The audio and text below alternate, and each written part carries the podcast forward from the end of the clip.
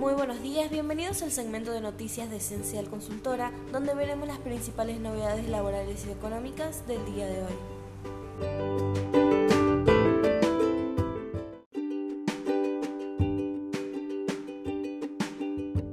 Ganancias y bienes. Mini plan.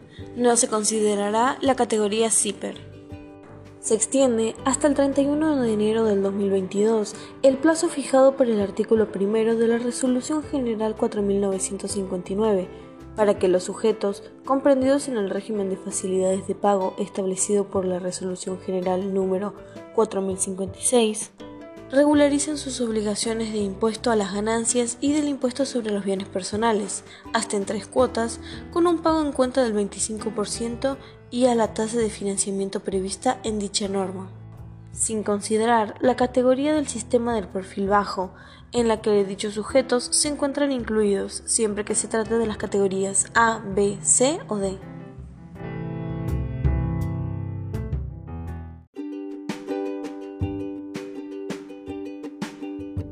La AFIP podrá embargar cajas de seguridad de deudores con autorización de un juez.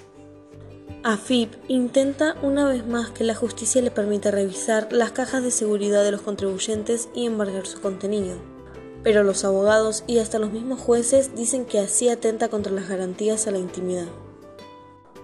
Para lograr ese objetivo, la AFIP instauró nuevas pautas de gestión interna relativas al cobro judicial de las deudas fiscales reavivando una polémica en torno al avance sobre el eventual embargo y secuestro del contenido de bienes resguardados en una caja de seguridad.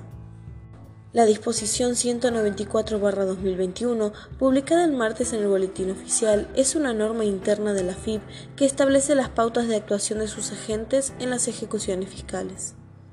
En el artículo 3, determina que en cualquier momento del proceso el representante del fisco podrá solicitar, se diligencia oficio a las otras entidades bancarias a fin de que informen si el ejecutado es titular o cotitular de una caja de seguridad.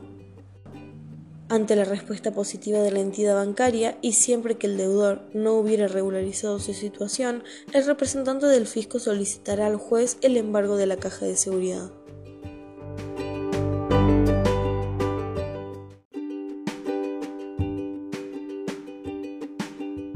Alquileres al rojo vivo en diciembre. ¿Qué subas se piden para los nuevos contratos a causa de la ley? Noviembre concluyó como un mes récord en términos de incrementos en los contratos. El índice de suba establecido por el coeficiente derivado de la inflación y el incremento salarial se ubicó en torno a un 53%.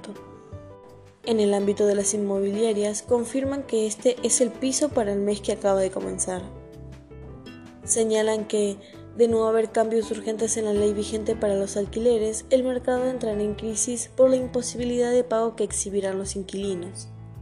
También que se intensificará la reducción de la oferta por efecto de los contratos prolongados, aspecto que no comparten los propietarios y que redundó en un achique de la disponibilidad de inmuebles del orden del 40%.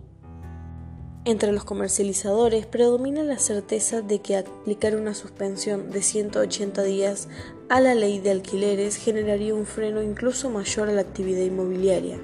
Los actores prefieren una modificación de uno o algunos puntos o, en todo caso, la derogación total de la normativa.